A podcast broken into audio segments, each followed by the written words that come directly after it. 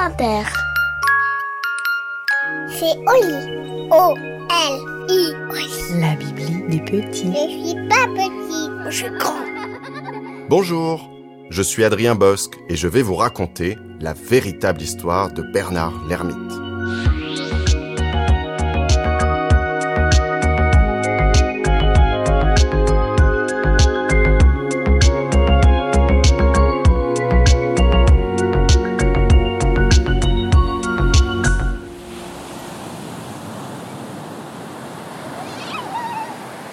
Sais-tu ce qu'est un Bernard l'Ermite Mais si, tu en as sûrement déjà vu un filer à toute allure, à marée basse, ses cinq paires de petites pattes détalant sur le sable et se figeant par instant, comme s'il participait à un concours d'un de trois soleils.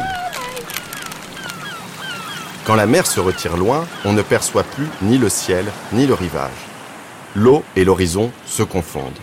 Tout n'est plus qu'un grand banc de sable, Lorsque tu pars avec ta pelle et ton seau jaune ramasser les crabes, les coquillages, les moules et les bulots, pense à t'asseoir un temps sur la plage et contempler les allées et venues des Bernard l'ermite. C'est un drôle de crustacé avec sa maison sur le dos. Il en change d'ailleurs comme de chemise. Il a un faux air de berlingot et une dégaine d'escargot. Mais sais-tu d'où il vient et pourquoi il porte ce drôle de nom? En somme, connais-tu l'histoire vraie et tout à fait farfelue? De Bernard l'ermite. C'était il y a très longtemps, dans un minuscule pays, caché par d'immenses montagnes et d'épais nuages, où vivait un peuple de pêcheurs. Leur village était une simple île au centre d'un lac bien rond. Le village du lac, ainsi qu'on l'appelait, existait depuis plus de 20 999 années. Selon la légende, tous les mille ans, après la dernière pluie de l'automne et avant les premiers flocons de l'hiver, le lac se viderait. Il était écrit, dans de vieux livres poussiéreux pleins de dessins étonnants et de dorures raffinées, que lorsque ce jour viendrait, on entendrait un bruit dans la vallée. Ferait-il? Puis une sorte de glouglou de tuyauterie. Entre les deux rives, à la surface de l'eau, se dessinerait alors un grand tourbillon. Et en trois jours, disait-on, le lac serait tout à fait sec. Ainsi font, font, font, trois petits jours et puis s'en vont, chantaient les enfants des pêcheurs.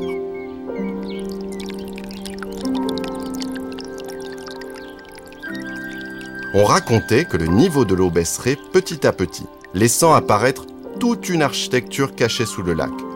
Des escaliers démesurés et tortueux se dessineraient jusqu'à atteindre le fond du bassin. Alors commencerait ce que le livre appelait le grand nettoyage. Dans la vaste étendue plate qui s'étirerait tout autour du royaume, tous les pêcheurs, munis de grands balais brosses, iraient au bas des escaliers et pieds nus, pantalons retroussés, gratteraient, astiqueraient, décrasseraient, brosseraient, nettoieraient le sol de vases et d'algues mêlées.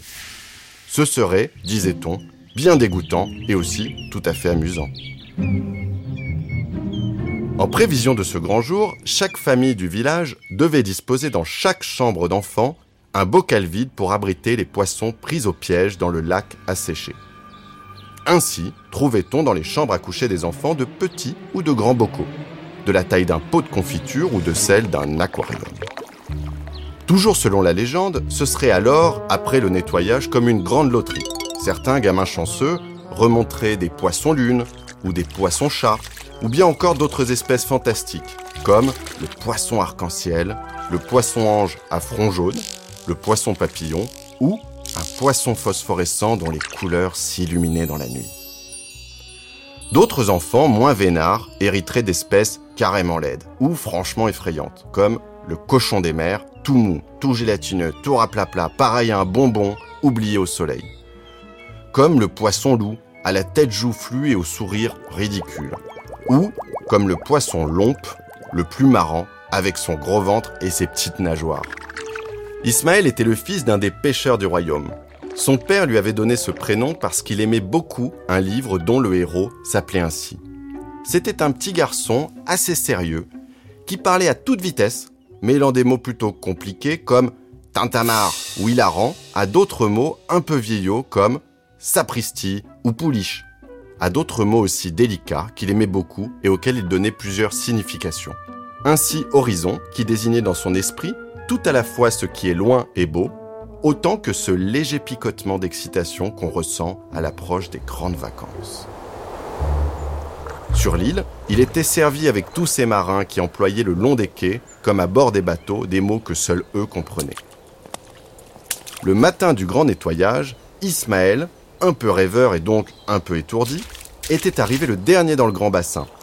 Et alors, plus un poisson ne restait, pas même un crustacé, pas même un tétard ou une anguille, ni même une vive ou un plancton, rien.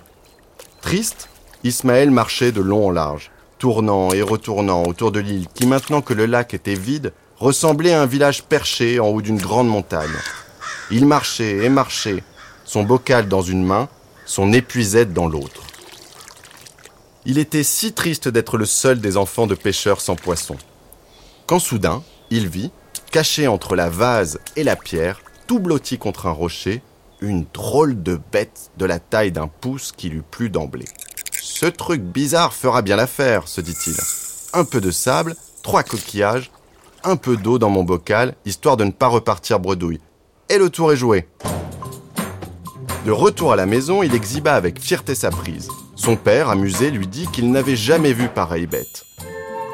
Ce n'est ni un crabe ni une écrevisse, lança-t-il. Et à vrai dire, je ne sais pas ce que c'est. Il ajouta Tu n'as peut-être pas remonté le plus beau des poissons, mais tu as fait une découverte et ce n'est pas donné à tout le monde. Et quand un explorateur découvre une nouvelle île ou une nouvelle espèce, sache qu'il a le droit, le privilège même, de lui trouver un nom. Alors Ismaël, fier et content, regarda son petit crustacé qui se cachait à l'intérieur d'un coquillage après avoir filé à toute allure d'un point à l'autre du bocal. Et comme Ismaël aimait les noms et les mots vieillots, il choisit de l'appeler Bernard. Puis, il associa à ce prénom qu'il trouvait rigolo un mot délicat qu'il aimait beaucoup. Tout comme le mot horizon, auquel il donnait plusieurs significations, il opta pour le mot d'ermite, qui désignait dans son esprit tout à la fois le solitaire, celui qui vit reclus et caché, et le pressentiment d'avoir trouvé un ami. Trois jours plus tard, dans le ciel, au loin, bien loin, par-delà les montagnes qui entourent le lac, on vit s'avancer un nuage bleu ciel, strié de fines lignes blanches. À mesure que le nuage approchait, il prenait la forme d'une gigantesque baleine.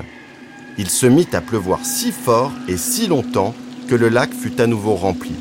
Les escaliers disparurent et les pêcheurs purent naviguer de plus belle. C'est alors que tous les enfants relâchèrent dans l'eau leurs poissons, crustacés et autres animaux qu'ils avaient trouvés au fond du lac et accueillis quelques jours à la maison.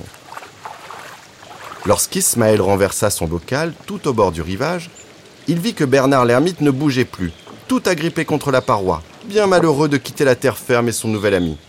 On fit une exception et Ismaël put garder son compagnon.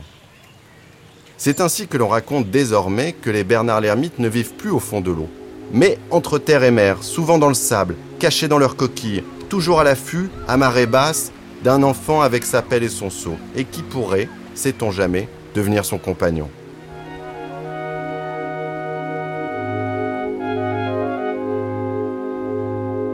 Et voilà, l'histoire est finie. Et maintenant, au lit.